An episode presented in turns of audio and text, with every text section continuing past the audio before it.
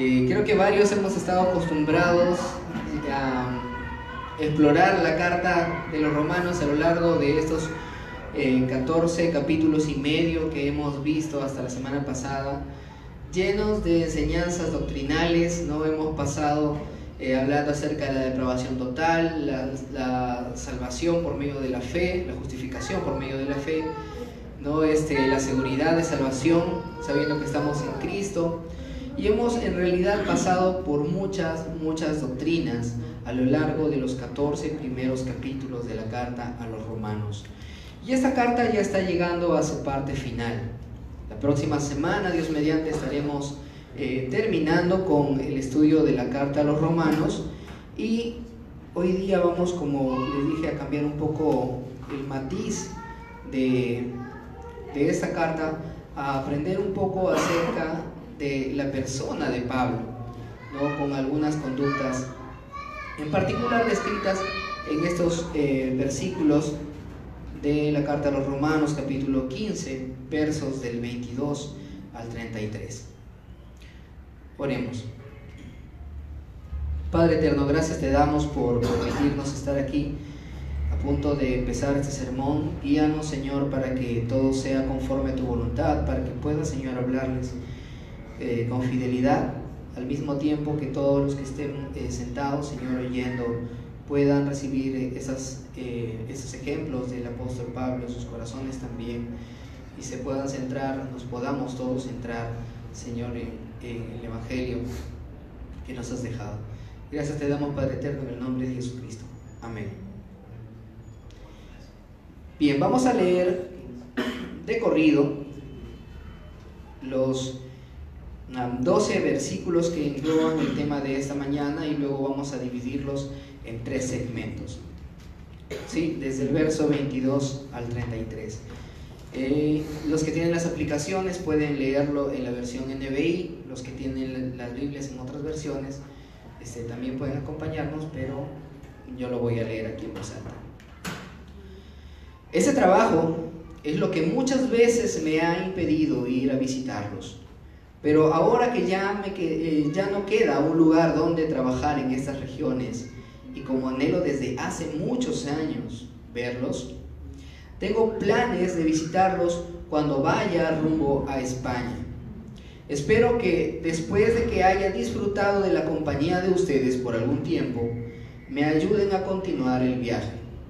Por ahora, voy a Jerusalén para llevar ayuda a los hermanos, ya que Macedonia y Acaya tuvieron a bien hacer una colecta para los hermanos pobres de Jerusalén. Lo hicieron de buena voluntad aunque en realidad era su obligación hacerlo. Porque si los gentiles han participado de las bendiciones espirituales de los judíos, están en deuda con aquellos. Gracias. Están en deuda con ellos para servirles con las bendiciones materiales. Así que, una vez que yo haya cumplido esta tarea y entregado en sus manos este fruto, saldré para España y de paso los visitaré a ustedes. Sé que cuando los visite iré con la abundante bendición de Cristo. Les ruego, hermanos, por nuestro Señor Jesucristo y por el amor del Espíritu, que se unan conmigo en esta lucha y que oren a Dios por mí. Pídale que me libre de caer en manos de los incrédulos que están en Judea y que, y que los hermanos de Jerusalén reciban bien la ayuda que les llevo. De este modo, por la voluntad de Dios, llegaré a ustedes con alegría y podré descansar entre ustedes por algún tiempo. El Dios de paz sea con todos ustedes. Amén. Bien, vamos a dividir, como les dije, esta, eh, esta lectura en tres segmentos. Vamos a empezar con el primero, que es el título precisamente del sermón, Anhelos de ir a Roma. Yo sé que algunos de repente al ver el el fondo ¿no? y, el título de Anhelos de ir a Roma, podrían pensar, ¿no? ¿Qué, es esto? ¿Nos vamos a volver este católicos romanos o, qué está pasando? ¿No? Pero es anhelo de ir a Roma del apóstol Pablo en esta carta. Versos del 22 al 24, nuevamente. Ese trabajo es lo que muchas veces me ha impedido ir a visitarlos.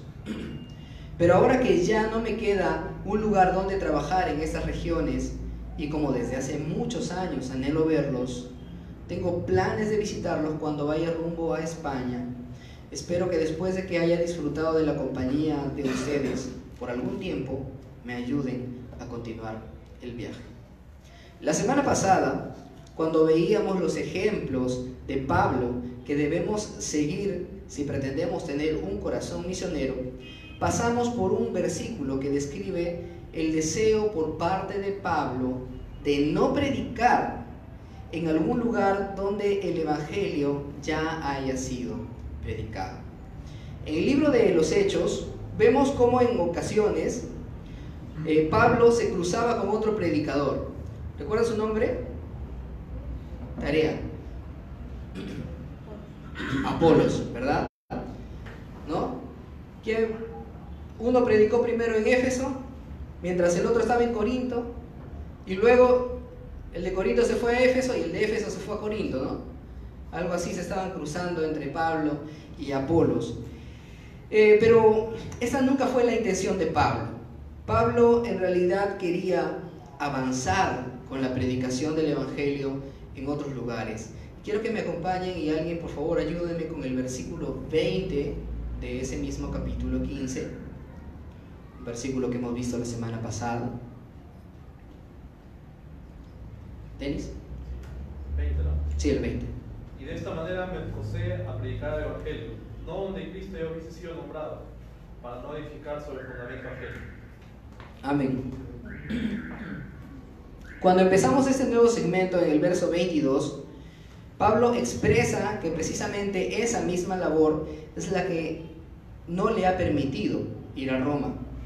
¿No? Porque ustedes podrían decir, si empezamos solamente el 22 así a secas, como que el 22 no tiene ningún sentido.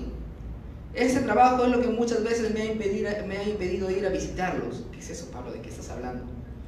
Pero leyendo los versículos anteriores entendemos que la ardua labor de Pablo para extender la predicación en todas las regiones orientales le impedía salir a otro lugar, aunque quisiera, porque aún había mucho trabajo pendiente.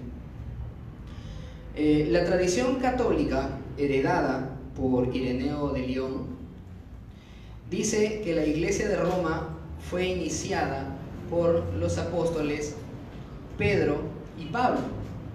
¿Sí? Me imagino que se han escuchado eso, ¿verdad? Que la iglesia de Roma fue fundada por Pedro y Pablo. ¿no? Por eso que inclusive tenemos un día calendario que dice el día de San Pedro y San Pablo, los fundadores de la iglesia en Roma. Eh, pero cada vez somos más las personas que creemos que no fue así. ¿no? Y la misma carta nos, nos lo dice, ya que cuando Pablo escribe esta carta, muestra el anhelo de ir allá, porque ha escuchado de muchos hermanos que se salvaron por medio del Evangelio entre judíos y, griegos, pero él hasta ese momento no había viajado para allá. De manera que vemos una iglesia ya establecida en Roma. ¿Sí? Inclusive la próxima semana, cuando veamos los saludos personales, ustedes van a ver toda esa lista. De hermanos que ya estaban trabajando en Roma cuando Pablo ni siquiera había pisado eh, ningún centímetro de todo el país de Italia. Pablo deseaba, ahora que sentía que ya había terminado su misión en Oriente, él ya quería extenderse hasta España. Y allá no se iba a ir de vacaciones, ojo. Pablo no pensaba, no, acá tengo mucho trabajo, ahora sí me quiero ir a España, me voy a ir a Barcelona este, eh, de vacaciones. No, él, él no quería eso para nada, él quería seguir predicando el Evangelio y debido a la navegación, porque ustedes saben de que antiguamente no había un, no se tomaba un vuelo y se iba directo a España, sino que tenía que ir por barco, tenía que ir siempre cerca a zonas costeras, ¿no? Y esas zonas costeras le demandaba pasar por Grecia, luego por Roma, el puerto de Italia, y de ahí zarpar directamente para España.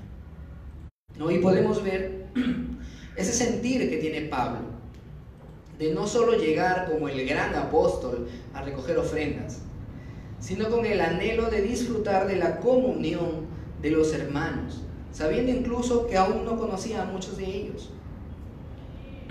Pero él dice, después de que haya disfrutado de la compañía de ustedes por algún tiempo, me ayuden a continuar el viaje.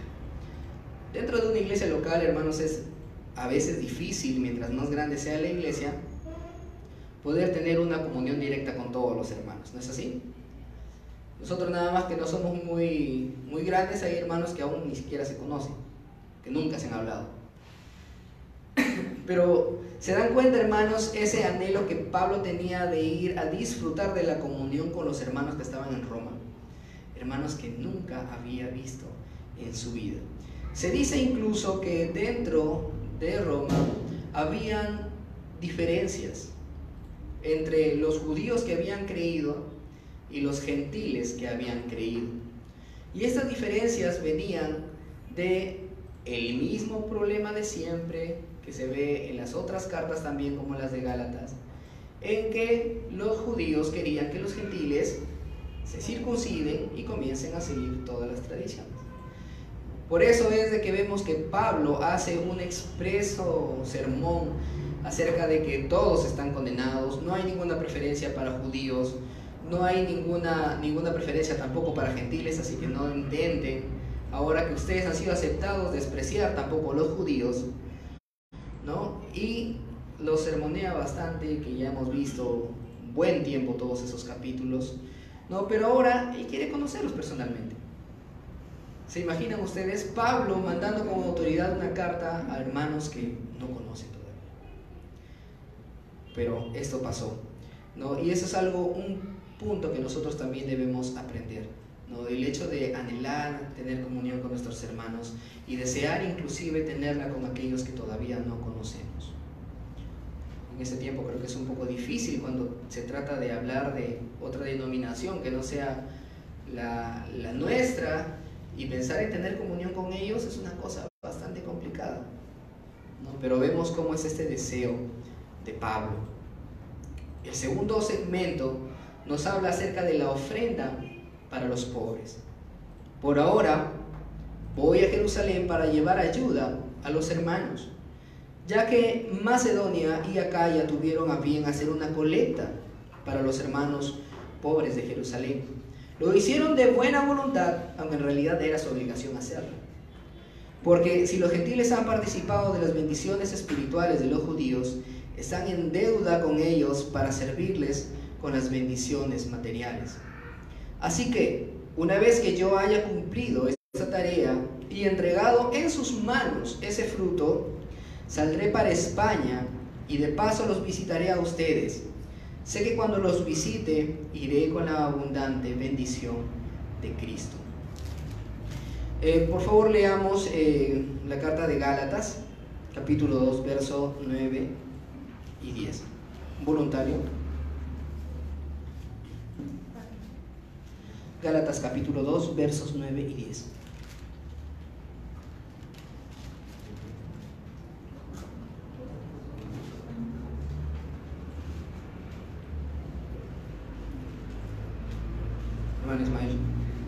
Y reconociendo la gracia que me había sido dada, Jacobo, Cefas y Juan, que eran considerados como columnas, nos dieron a mí y a Bernabé la diestra en señal de compañerismo, para que nosotros fuésemos a los gentiles y ellos a la circuncisión.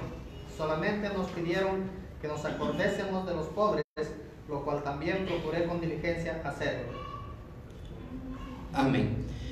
Los apóstoles Jacobo, Pedro y Juan, le habían encomendado a Pablo la tarea de traer ayuda a los pobres de Jerusalén, cada vez que fuera a predicarle a los gentiles.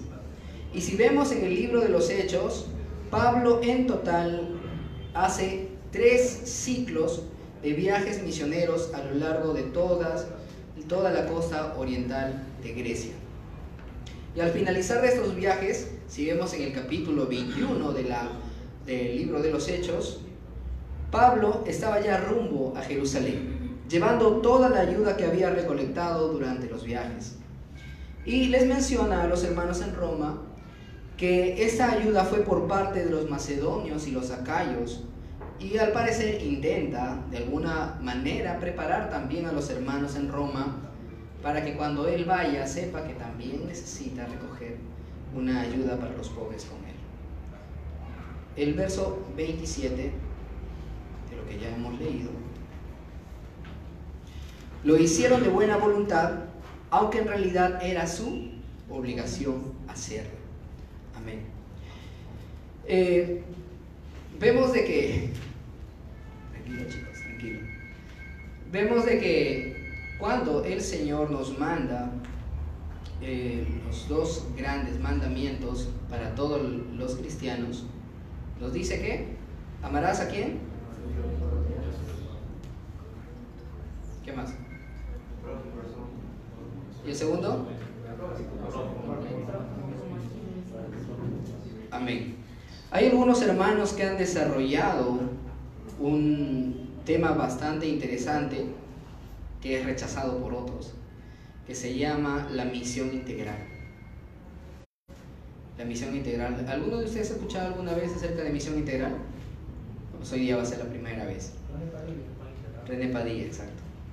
Eh, el hermano René Padilla, que por sus tendencias políticas a veces es un poco rechazado, porque es, tiende al socialismo, ¿no? él desarrolló este tema de misión integral y a pesar de que nosotros no estamos eh, para nada de acuerdo con el socialismo, eh, tengo que aceptar el hecho de que misión integral es lo que todos debemos hacer. Por un lado, hay hermanos que están muy, muy, muy afanados por la predicación del Evangelio. Y eso es correcto. El problema empieza cuando ellos dicen, la gente necesita el Evangelio, así que no debemos enfocarnos en las obras sociales. Inclusive nosotros tuvimos precisamente un caso hace como año y medio, creo que sí, ¿no? de un pastor conocido acá en Trujillo que precisamente quería eh, armar un tipo de discusión con nosotros por ese punto, ¿no? Porque para él no se debe, no, para entonces, no se debía ayudar a las personas, sino solo predicarles el Evangelio. Y digo para entonces porque gracias a Dios luego él mismo con su iglesia estaban en proyectos de, de construcción de hogares para los necesitados. Y nos dio mucho gusto de que se diera cuenta de que estaba equivocado. Porque si nosotros nos dedicamos únicamente a la predicación del Evangelio, pero no a la demostración del amor al prójimo, no estamos cumpliendo completamente con la misión que el Señor nos ha encomendado. Sin embargo, si te vas por el otro lado, que es lo que muchas ONG hacen, que es el ayudar al prójimo, pero sin nada del Evangelio, tampoco no has hecho tu misión. Porque los estás ayudando aquí, pero sus almas seguirán rumbo al infierno. Por eso es que la misión integral intenta englobar estos dos aspectos y de que tú tengas un equilibrio entre ambos puntos. La predicación del Evangelio acompañado del amor al prójimo por medio de las buenas obras. es lo que todos los creyentes debemos hacer. Y es lo que Pablo precisamente hace. ¿No? Él hace esto. Él les recuerda a todos de que deben ayudar. Y leyendo la carta de los filipenses, eh, ya que ahora que estamos en, en Colosenses, anteriormente hemos estado con la lectura sistemática filipenses, vemos que a ellos les recuerda, ¿no? Siendo ustedes pobres, abundaron en, en amor, ¿no? Porque ellos fueron los primeros que colaboraron con Pablo y que les mandaban, cuando él estaba pasando necesidad, les mandaban varias veces ayuda para él. Y estos precisamente son los macedonios, ¿no? Y en otras regiones también colaboraron con ofrendas que se iban directamente para Jerusalén. Y Roma no tenía que ser ajena a este objetivo, ¿no? sino que ya de antemano les estaba anunciando el hecho de que es una obligación de todos. Ahora, eso no significa que vamos a comenzar a recolectar una ofrenda especial para enviarlo a Jerusalén, ¿no? recordando de que el Jerusalén de ese tiempo ya no existe más después del 70. Eh, pero nosotros tenemos también personas a quien ayudar aquí. El mismo Señor, cuando Judas Iscariote, como siempre, les, le reclama a la mujer que rompió el perfume de, nardo para lavar los pies de Cristo, ¿no? Él dice, ¿no? Este perfume podría haber sido vendido en 300 denarios para dárselo a los pobres. ¿no? Y esto no lo decía porque se interese de los pobres, sino porque era ladrón. Pero el Señor mismo les dice, a los pobres siempre los vas a tener. ¿No?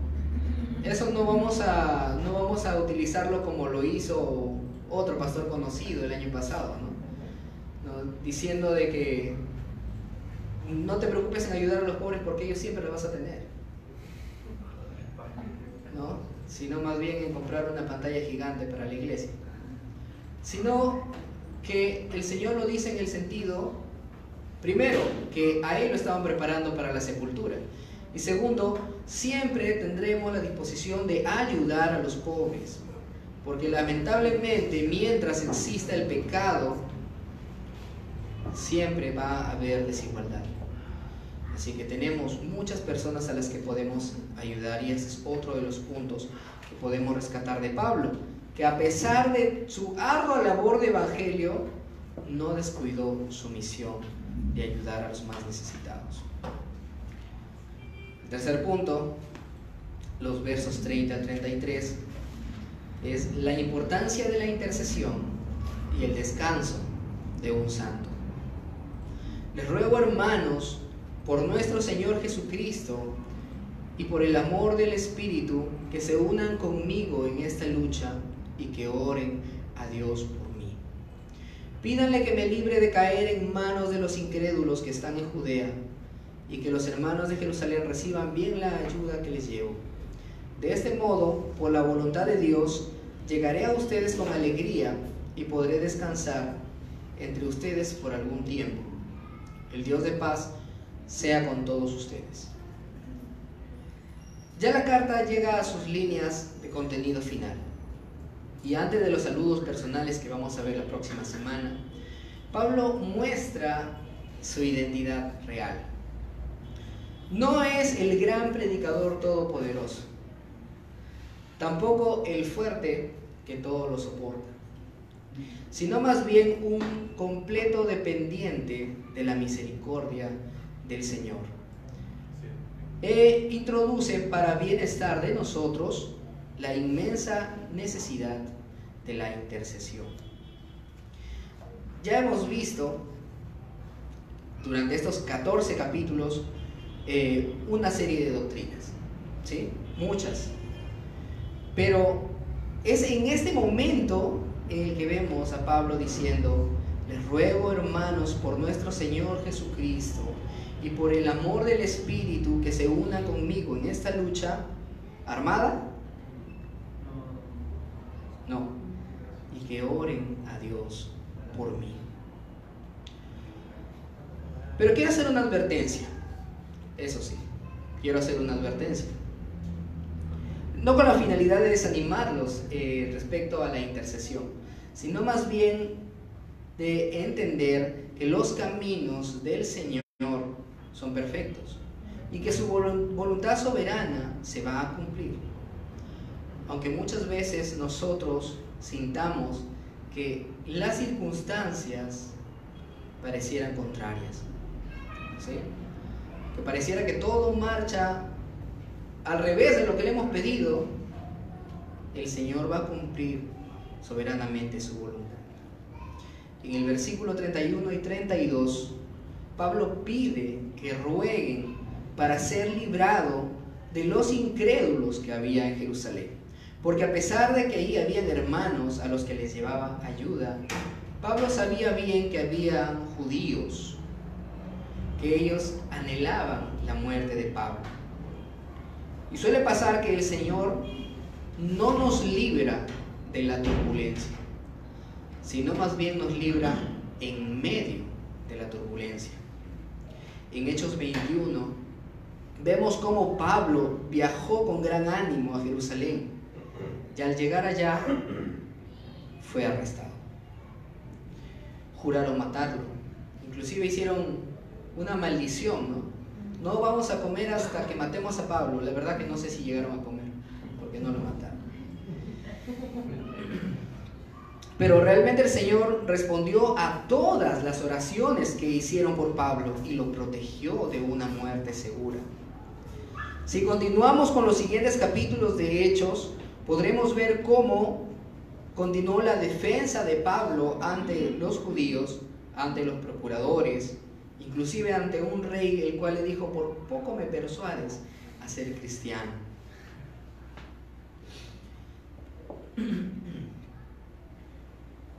Y finalmente, el Señor respondió a ese anhelo. ¿Recuerdan cuál era el anhelo de Pablo, verdad? Vamos a, vamos a notar una diferencia. Primero, la disposición que hizo Pablo y segundo, el anhelo que tenía Pablo. Pablo dijo, voy a Jerusalén y luego me voy hasta España y paso por ustedes, porque anhelo mucho verlos. En Hechos capítulo 23, verso 11, quiero que alguien me ayude con ese versículo.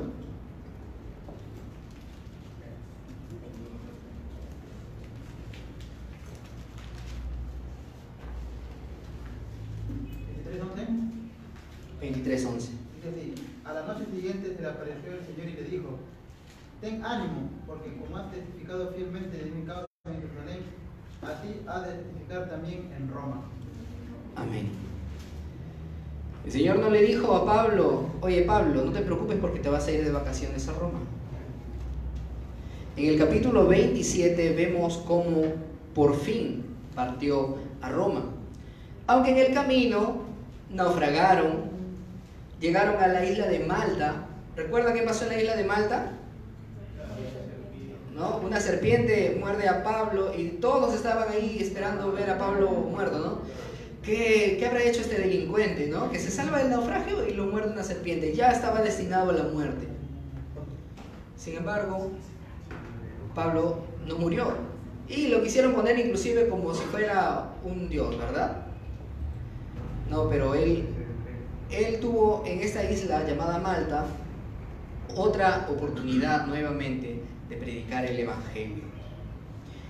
Y fue en el capítulo 28 del libro de los Hechos donde por fin llega a Roma.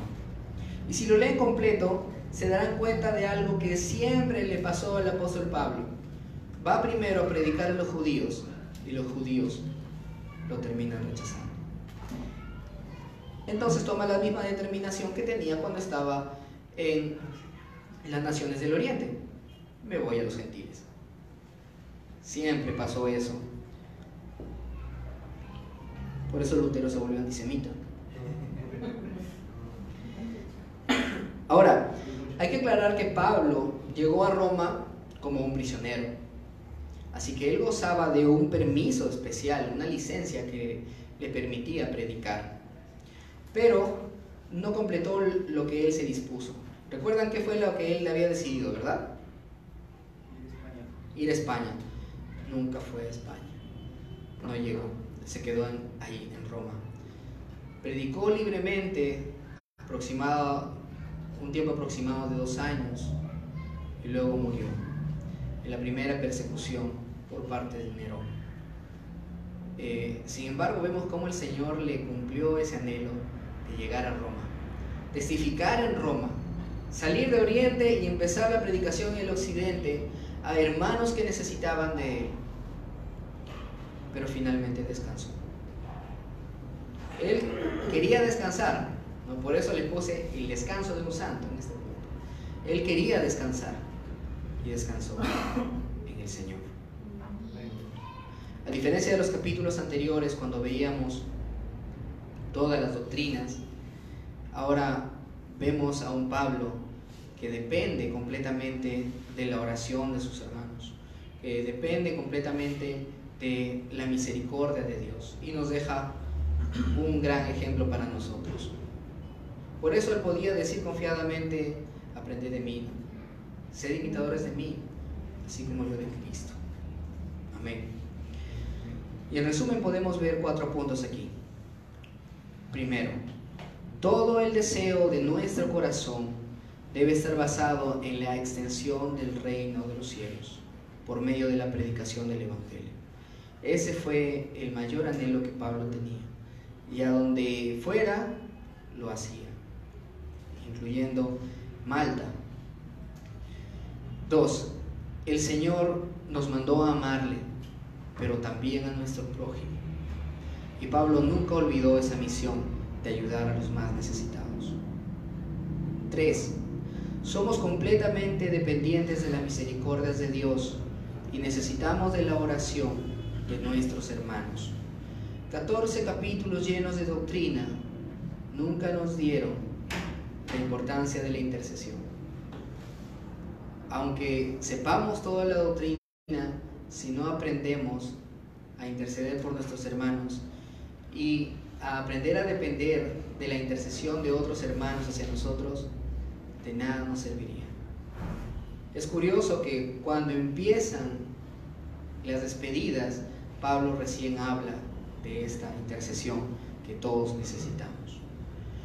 Cuatro, la voluntad del Señor es soberana y Él hará conforme a ella, aunque para nosotros parezca que solo hay tinieblas, pero el Señor está ahí y Él va a cumplir su voluntad. Versículo final, el Dios de paz sea con todos ustedes. Amén. Oremos. Padre eterno, gracias te damos, Señor, por tu palabra.